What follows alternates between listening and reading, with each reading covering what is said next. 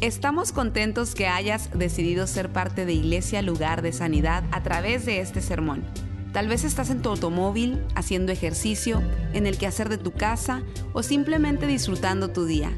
Es nuestra oración y nuestro deseo que tú recibas lo que Dios tiene para ti. Si te es posible, te recomendamos que tomes notas de lo que Dios te hable el día de hoy. Vamos a hablar sobre viviendo la palabra. Así que prepárese, prepare su corazón viviendo la palabra de Dios, viviendo la palabra. Yo quiero orar para que Dios nos ayude. Yo creo que va a tocarnos a todos. Padre, una vez más, Señor, no nos cansamos de orar, de buscarte, de pedirte que nos ayudes, que nos ilumines, que nos indiques el camino. Ahora mismo, Señor, que vamos a hablar de tu santa palabra, que esa palabra haga su efecto en nosotros y que podamos ser transformados por el poder de esa palabra. Gracias porque así va a ser. Todo esto te lo pedimos y te damos gracias en el nombre de Jesús. Amén. Viviendo la palabra. Yo quiero que usted abra sus oídos y se concentre en el mensaje. Muchas veces eh, el enemigo, el enemigo de nuestras almas, la Biblia le llama la serpiente antigua, diablo y Satanás y sus demonios, ¿sabe lo que va a hacer él? Te va a tratar de desviar la mente para que tú pienses en otra cosa. ¿Por qué? Porque la palabra de Dios eh, hace cosas maravillosas en tu vida y el enemigo no quiere que esa palabra haga lo que tiene que hacer. Cada uno de nosotros es responsable de vivir para Dios y de crecer espiritualmente. Nadie puede vivir su vida espiritual por usted. Uno tiene que hacerlo. Eso es como cuando alguien dice, lo vi con mis propios ojos. claro, con los ojos de quién más lo va. E, es una forma de decirlo, ¿no? Pero así mismo en la vida espiritual, tú tienes que vivirla, tú tienes que trabajarla, tú tienes que cosecharla. Porque es una vida que es personal. La vida espiritual es una responsabilidad personal. Amén. Entonces, eh, en la palabra de Dios, en la palabra de Dios está la solución a todas las situaciones de la vida. Yo lo creo. Yo lo creo que sí. Yo sé que hay momentos en que uno no sabe qué hacer. Yo sé que hay momentos en que uno piensa que no hay una salida. Yo sé que hay momentos que en la vida que hay ríos que no se pueden cruzar. ¿Cuántos de ustedes han visto, eh, a lo mejor en videos y eso, eh, inundaciones que son tan grandes, eh, ríos tan caudalosos y tan, tan violentos que nadie se atreve ni a meter el pie ahí porque no se pueden cruzar. Así hay veces en la vida que tú estás delante de una situación que es muy difícil y es un río que no se puede cruzar. Pero si tú eres paciente y si tú pones diligencia y buscas, tú vas a encontrar una solución a ese río que no se puede cruzar. Amén. Entonces, yo voy a estar leyendo eh, aquí en Hebreos 4, 12 al 13. Yo quiero que usted abra sus oídos para que usted oiga bien. Porque la palabra de Dios es lo máximo. Déjame decirte lo que hace la palabra de Dios. La palabra de Dios te sana. La palabra de Dios te ilumina. La palabra de Dios te enseña el camino. La palabra de Dios te te renueva. La palabra de Dios te libera. La palabra de Dios te hace vivir la vida al máximo. La palabra de Dios limpia tus pensamientos. La palabra de Dios resuelve todos los problemas de la vida. Cristo dijo, mis palabras son espíritu y son vida. Amén. Entonces la palabra de Dios es la solución a todo. Entonces yo quiero que tú te veas ahora mismo en esta situación de que todas, el, apóstol Pablo dijo, todo lo puedo en Cristo. Entonces, en la palabra de Dios, aquí está la solución a todo. Aquí está la salida. Aquí está todo lo que tú necesitas para avanzar, para vivir, para enfrentar los problemas. Todo, todo, todo. Esta palabra lo sana todo, lo cura todo, lo libera todo. Todo, todo, todo, todo. Esto abarca todo. Entonces, si tenemos la solución, si tenemos la vida, si tenemos la cura, si tenemos la medicina, ¿por qué batallamos tanto? ¿Por qué? ¿Por qué? ¿Por qué? ¿Por qué si lo tenemos todo muchas veces no tenemos nada o actuamos como no tenemos como si no tuviéramos nada? Yo te voy a decir por qué, es porque lo que pasa es que no hay una conexión entre nosotros y Dios a través de su palabra. En otras palabras, tú no estás permitiendo que la palabra de Dios haga lo que tenga que hacer. Y, yo te voy a leer varias palabras que quiero que, o sea, varias escrituras para que tú te des cuenta de lo que te estoy hablando, la realidad de esto. Por eso prefiero leerlo mejor.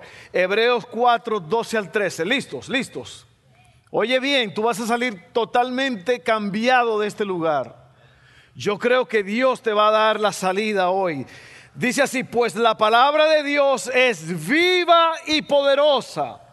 Es más cortante que cualquier espada de dos filos. Penetra entre el alma y el espíritu, entre la articulación y la médula del hueso. O sea que toca todos los aspectos del hombre, espíritu, alma y cuerpo. Todo lo toca. Oye bien.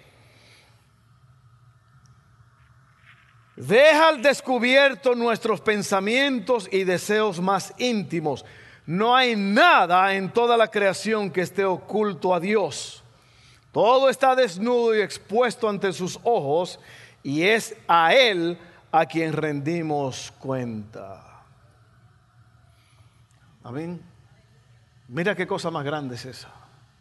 Mira qué cosa más poderosa esa, que tú y yo tenemos la solución a todos los problemas de la vida. El primer punto de hoy es no se aburra. No se aburra. Además, cuando uno lo dice rápido, suena como que está ofendiendo a alguien, ¿verdad? No se aburra. ¿Sabe por qué yo digo eso? Porque hay muchos cristianos aburridos. Hay muchos cristianos aburridos. Hay muchos cristianos decepcionados. Hay muchos cristianos a la orilla del camino. Hay muchos cristianos inactivos. Hay muchos cristianos que no están haciendo nada. Y para eso es el título No sea aburra. La razón primaria por la cual la gente se aburre espiritualmente es porque el conocimiento sin aplicación eventualmente se hace aburrido y sin propósito. Si todo lo que tú haces es oír, oír, oír, sin tomar los pasos necesarios para aplicar lo que oyes cada día, entonces te vas a aburrir. Amén. Oye bien, oye bien. En vez de anticipar que vas a oír de Dios a través de su palabra, lo que haces es decir otro sermón. Y yo he oído gente que dicen, es que yo en la iglesia no me estoy alimentando. Otros dicen, el pastor está predicando de lo mismo. Bueno, si el pastor está predicando lo mismo, es, probable que tú no estás agarrando la onda y el, y el Señor te lo sigue repitiendo. Amén. Así que miren, la cosa más grande y poderosa que hay es la palabra de Dios. El problema es que la mayoría no la conoce. Una vez que tú entraste en esto ya y te acostumbraste a vivir en ella, a comerla cada día, ya no hay camino hacia atrás. Es muy raro. Una vez que tú conoces... Es más, la primera Biblia en español que se hizo se llamaba la Biblia del oso. Antes de la Reina Valera, Casiodoro de Reina y Cipriano Valera, que fueron los dos frailes que, tradujeron la Biblia al castellano. La Biblia se llamaba la, la Biblia del oso. ¿Por qué? Porque enfrente de la, de la Biblia, la portada, estaba un oso metiendo la mano en un, en un panal de miel y estaba como para comérsela. estaba deleitándose. Y eso es lo que es la palabra de Dios, es como la miel, tiene un sabor dulce cuando la pruebas. Y yo oí hace poco que la miel es una de las cosas más parecidas y más cercanas a la sangre humana. Es más, hay una tribu de pastores en la India que todo lo que ellos hacen todo el día es comer miel. No comen nada más que miel, porque la miel los sostiene y les da vida. Eh, Juan el Bautista era lo que comía miel silvestre y langostas o chapulines, como dicen en México. Tremendo eso, ¿verdad? La Biblia del oso, la miel, el cristiano deleitándose en la palabra de Dios.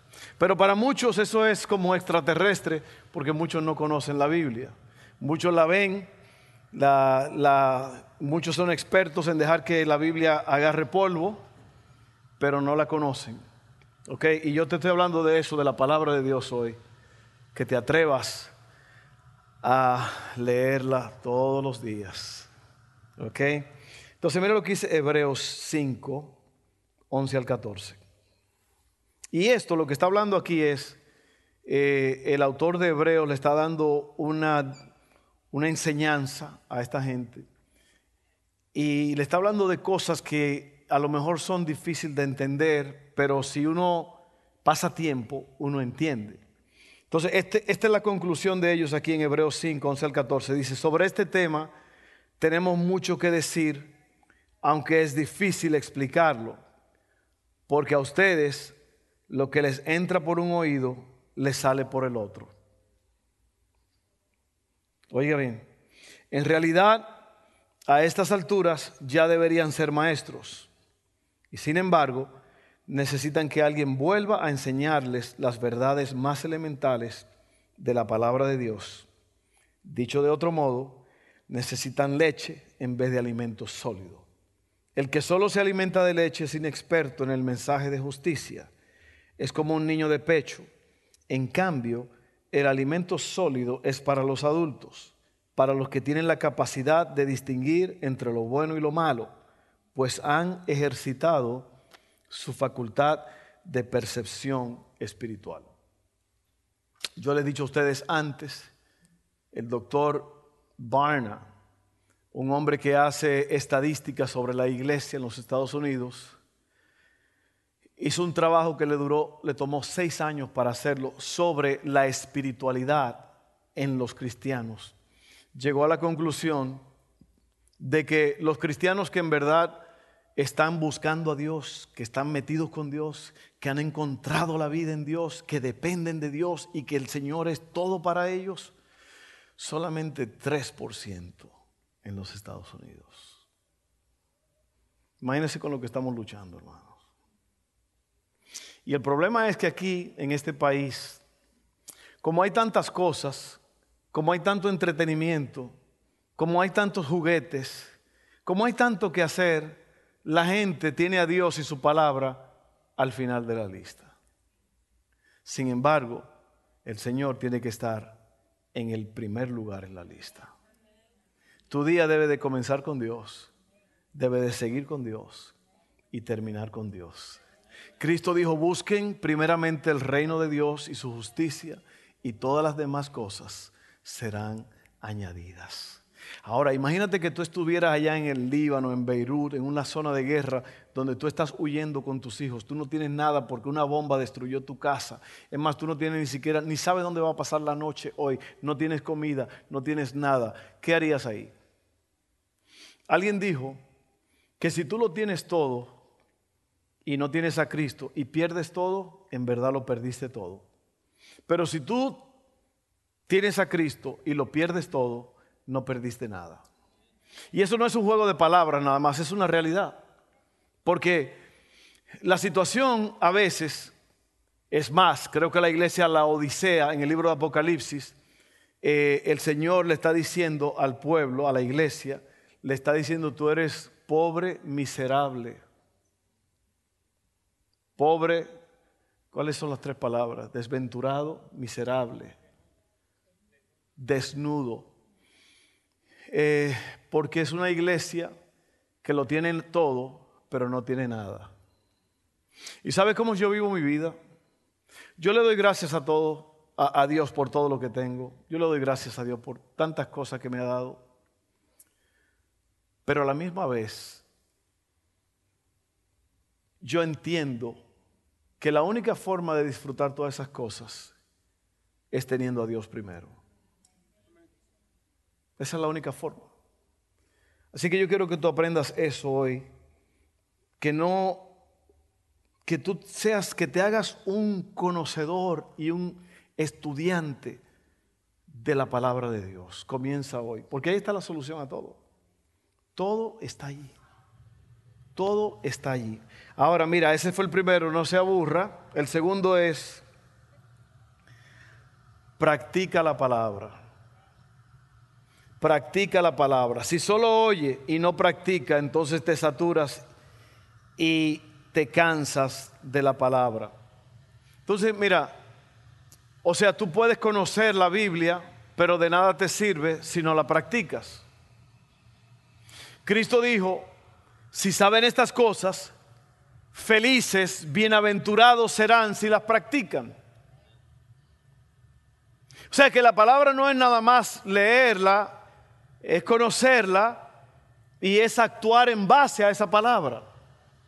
O sea, todas las situaciones que van a venir, por eso es que te digo que la palabra de Dios tiene la solución a todo, pero tú la conoces, pero la aplicas también, ¿ok? Oiga bien, hay algunas, hay personas que eh, desean que alguien venga y predique algo nuevo que nunca habían oído, o se la pasan de iglesia en iglesia. Eso se le llaman los cristianos flotantes, que van de iglesia en iglesia buscando yo no sé qué. Porque es la historia de los cristianos que dicen, aquí yo no, no, no estoy siendo alimentado. No estás siendo alimentado porque no estás comiendo. Amén. Y esas mismas personas que se van de la iglesia y que buscando palabra. No, es que aquí el pastor no tiene lo que, no tiene nada, me voy allá. Eso después allá se van de allí y luego siguen buscando. ¿Sabe por qué? Porque ellos no están buscando una verdadera relación con Dios. Ellos están buscando, por eso dije, no sé qué. Están buscando no sé qué. Están buscando reconocimiento, yo no sé lo que están buscando, pero yo te voy a decir una cosa, si tú conoces la palabra de Dios, Dios te va a usar hasta debajo de una mesa que tú estés. Dios te va a tocar, Dios te va a usar, Dios va a hacer cosas grandes, porque el conocimiento de la palabra es lo que necesitamos. Oye bien, el, el, problema la mayoría del tiempo ni es la iglesia ni es el pastor, eres tú, soy yo. La pregunta es, estoy practicando lo que he oído. La verdad es que estás aburrido porque no estás practicando lo que has oído. Si simplemente practicas lo que oyes, no vas a tener tiempo para aburrirte. Amén. Ahora mira lo que dice Santiago 1, 19 al 25. Mis amados hermanos, quiero que entiendan lo siguiente. Todos ustedes deben ser rápidos para escuchar, lentos para hablar y lentos para enojarse. El enojo humano no produce la rectitud que Dios desea. Así que, oiga bien esto, oiga bien lo que le voy a decir, la palabra de Dios dice así. Así que quiten de su vida todo lo malo y lo sucio y acepten con humildad la palabra que Dios les ha sembrado en el corazón. ¿Por qué? Porque la palabra tiene el poder para salvar su alma. Y ahí va la, la, clave. No solo escuchen la palabra de Dios, tienen que ponerla en práctica. De lo contrario, solamente se engañan a sí mismos. Pues si escuchan la palabra pero no la obedecen, Sería como ver tu cara en un espejo. Te ves a ti mismo, luego te alejas y te olvidas cómo eres. Pero si miras atentamente en la ley perfecta que te hace libre y la pones en práctica y no olvidas lo que escuchaste, entonces Dios te bendecirá por tu obediencia. Y ese es el problema, que la mayoría de los cristianos no pasan de ahí, no pasan de leerla, no pasan de oírla el domingo, se quedan ahí trabados, estancados. El asunto es vivirla. tomar el riesgo, lanzarte, orar, decir yo lo voy a hacer, yo puedo. Mira lo que dice aquí. Dice aquí que quites de ti, déjame leerlo otra vez.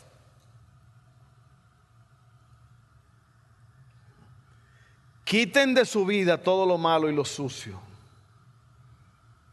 y acepten con humildad la palabra de Dios. Qué cosa tan loca que aquí nos está diciendo que quiten lo malo y lo sucio. Se dio cuenta que no dice oren para que Dios le quite lo malo y lo sucio. ¿Sabe por qué? Porque usted y yo, si tenemos el Espíritu de Dios, tenemos el poder para quitar lo sucio y lo malo. Cuestión de hacerlo. Cuestión de hacerlo. Miren, la mala conducta, usted puede dejarla. Los malos pensamientos, usted puede controlarlos.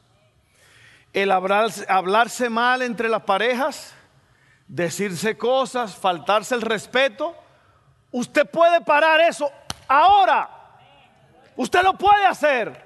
Nada más que no quiere. Usted quiere seguir en su orgullo, en su lujera. Usted quiere seguir siendo un niño, una niña. Es tiempo de poner el pie en la puerta y decir, yo voy a hacer lo que dice Dios. Yo voy a empezar a obedecer.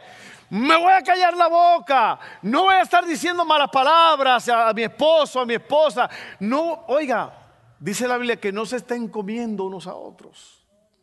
Se llaman cristianos carnívoros. Sí, sí, son cristianos carnívoros. Lo dice Pablo, se andan comiendo uno al otro. Usted puede tener el mejor matrimonio. Solamente deje de hablar tonterías y empiece a hablar cosas buenas. Usted no tiene que hablar sucio a su esposa, a su esposa. Usted no tiene que levantar la voz y faltar el respeto. Usted puede dejar de hacer eso hoy. Tiene que dejar de hacerlo. Es más, la Biblia dice que los hombres tienen que tratar a sus esposas bien para que sus oraciones sean contestadas. All right, seguimos. Número tres, oración, disciplina y crucifixión de la carne. Yo sé que eso a lo mejor suene medio raro, pero caminar en la obediencia que Dios quiere de ti va a requerir cada onza de tu enfoque. La palabra oidores, ahí en Santiago donde leímos en el verso 20, 22, dice que no sean solamente oidores. Este era un grupo de gente que yo no sé si usted sabe, pero hay universidades donde usted puede ir y tomar cursos. Eh, usted puede sentarse a oír el maestro y todo eso, pero no te acreditan, no, no te dan eso como crédito, no, te, no le dan validez a eso, solamente oíste porque tú nada más lo que quieres es ir a esa clase y participar. Bueno, así hay cristianos que están llenando las iglesias, que nada más están oyendo porque le gusta. Ah, vamos al domingo, qué bonito. Vamos con la a la iglesia con la familia, vamos a calentar las sillas, vamos a ir un rato a la iglesia, qué bonito. Pero déjeme decirle, mire, eso es una de las cosas más mínimas es venir a la iglesia. Usted tiene que estar aquí, dice la Biblia. No dejen de congregarse como muchos tienen por costumbre, pero lo que usted viene a hacer aquí, usted viene a oír la palabra, usted viene a crecer juntos, usted viene a celebrar la gloria de Dios, pero usted sale y usted tiene que ahora implementar, practicar, vivir lo que usted oyó aquí. Por eso que al, principio leímos allí en Hebreos que ustedes lo que le entra por un oído le sale por el otro. Debiendo ser maestros después de tanto tiempo. Seguimos. Filipenses 2, 12 al 16 dice, queridos amigos, siempre siguieron mis instrucciones cuando estaba con ustedes y ahora que estoy lejos, es más importante que lo hagan, es aún más importante que lo hagan. Esfuércense para demostrar los resultados de su salvación obedeciendo a Dios con profunda reverencia y temor. ¿Está oyendo? Pues Dios trabaja en ustedes y les da el deseo y el poder para que hagan lo que a Él le agrada. Hagan todo sin quejarse y sin discutir. Usted puede hacer eso. Prométame que lo va a hacer. Haga todo sin quejarse sin discutir. ¿Por qué hay personas que todos tienen que discutirlo? Oye, pásame esa camisa azul. Yo no creo que es azul, es como verde tirando a mandarina. Pásame la camisa, hombre.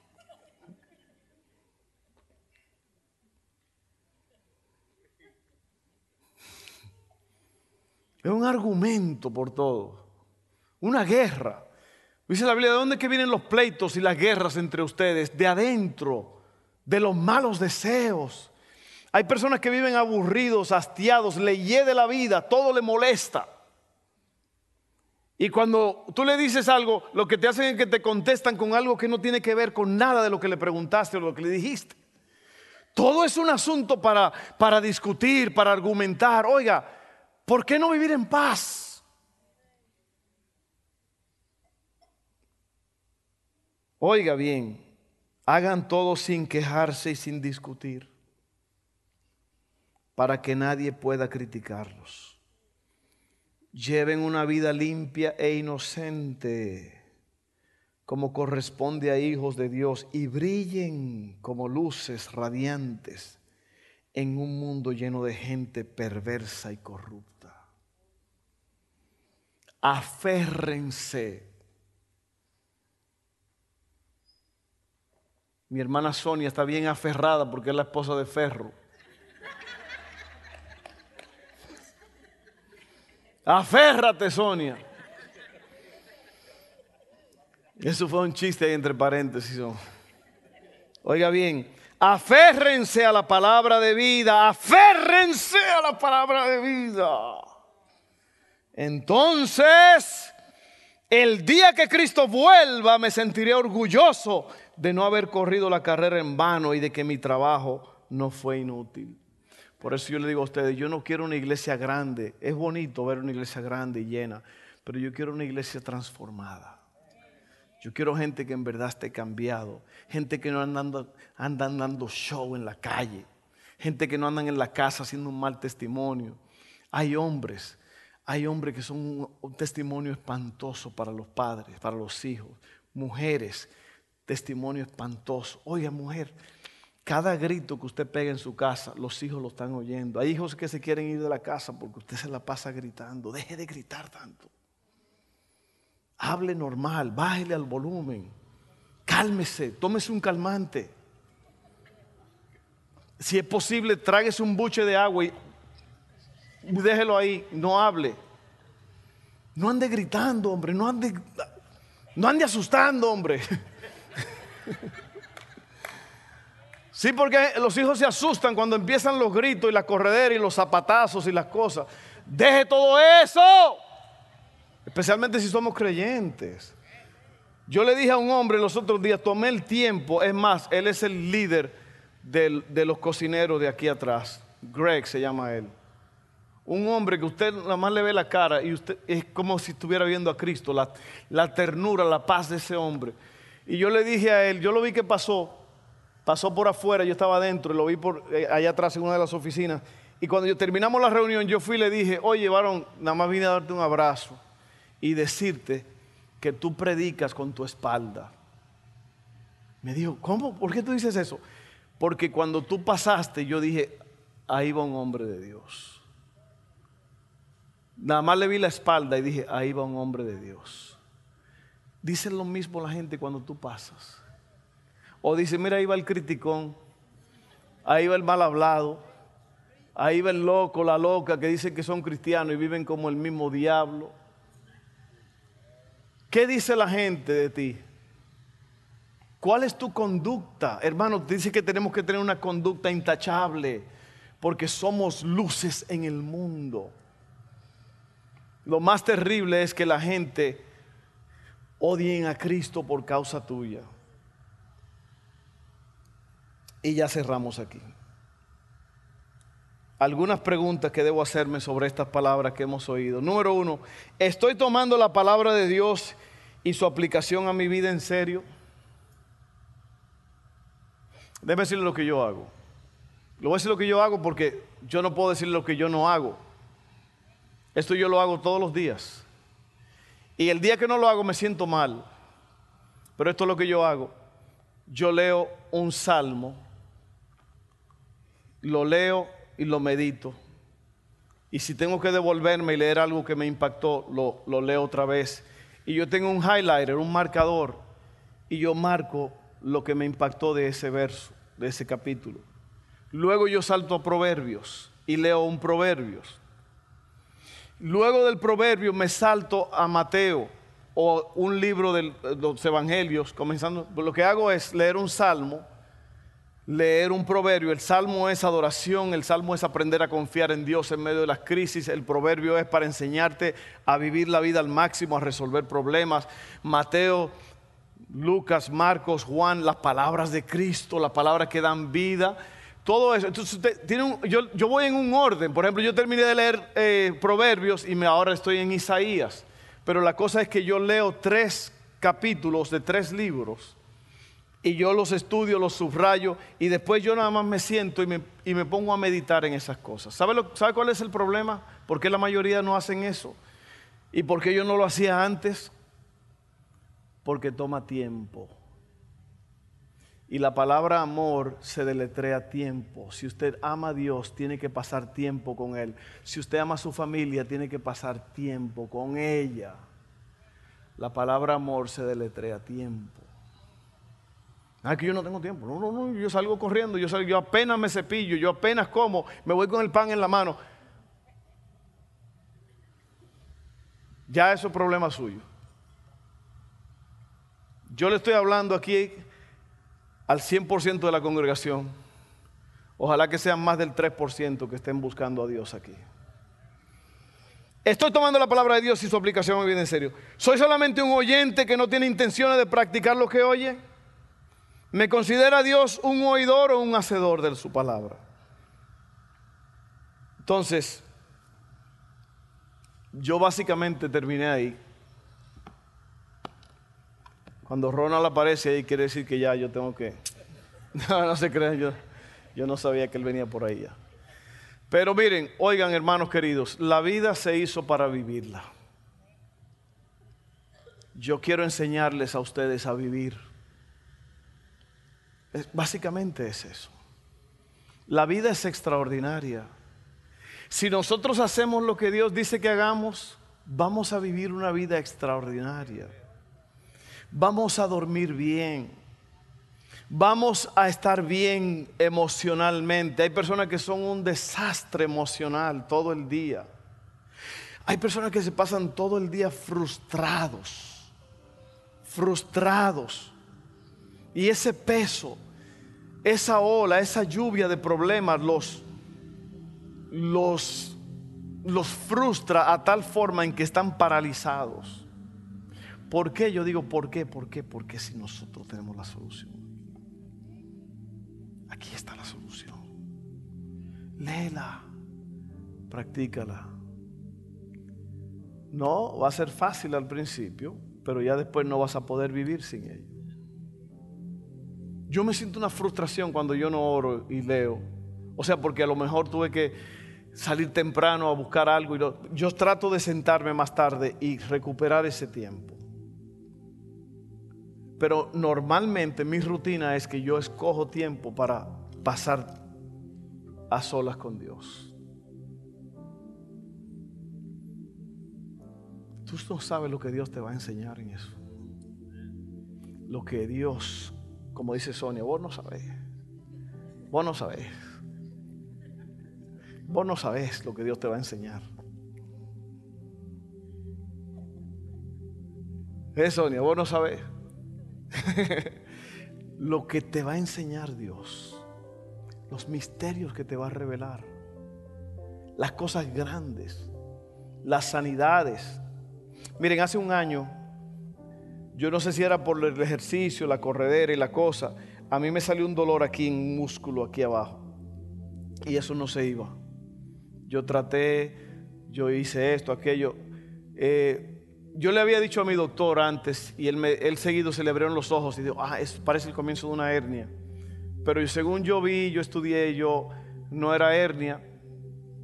Pero yo le decía al Señor todos los días, Señor, resuélveme este asunto, Padre, porque yo no, cuando yo corro y eso me duele. Cuando me levanto, ay, ese dolor ahí. Todos los días orando.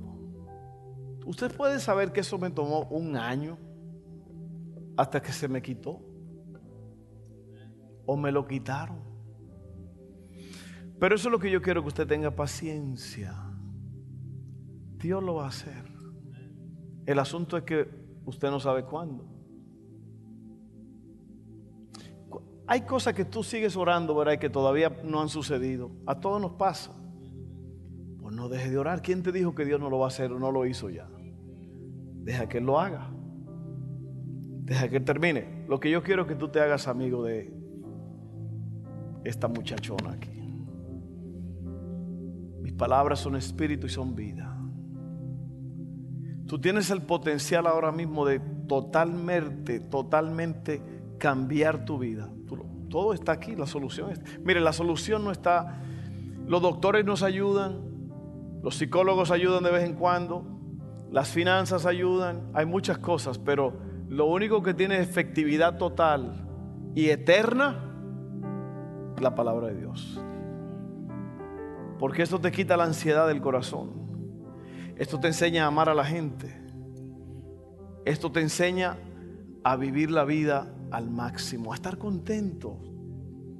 Dice la que el, gozo del Señor es nuestra fuerza. Yo quiero que tú te alejes de las cosas del mundo, de las locuras, de los malos pensamientos, de, de los pensamientos sucios, de las malas actitudes, de las discusiones, de las quejas. Solamente deja de hacerlo. Deja el orgullo a un lado y métete con Dios. Vamos a orar. Padre, gracias en esta tarde por tu palabra que es viva y eficaz Dice que es la palabra implantada en nuestros corazones que puede salvar nuestra alma. Oh Señor, esta palabra alcanza el espíritu, el alma y el cuerpo. Discierne todo y pone todo a la luz. Ahora mismo, Señor, yo te pido que tú nos ayudes en esta tarde. Ayúdanos. Es probable que aquí haya alguien que no haya aceptado a Cristo Usted a lo mejor nunca ha hecho la oración del pecador penitente, que es una oración que le dice a Dios, salva mi alma. Dice la Biblia en Romanos 10, que con el corazón se cree, con la boca se confiesa para salvación. Que si confiesas con tu boca que Jesucristo es el Señor y que Dios le levantó de los muertos, serás salvo. Yo quiero invitarte a hacer esa oración ahora mismo. Todos juntos vamos a hacer esta oración para que tú seas un cristiano hoy, un discípulo, un seguidor de Jesús. Oremos todos. Padre, yo creo en Jesús, el autor de la salvación, el único camino, la única verdad, la verdadera vida. Yo me arrepiento de todos mis pecados y te invito a mi corazón ven a vivir en mí, sálvame y dame vida eterna. En el nombre de Jesús, yo confieso y creo que Jesucristo es el Señor y que resucitó de entre los muertos. Por esa creencia, no los oigo, por esa creencia, yo soy salvo en el nombre de Jesús. Amén.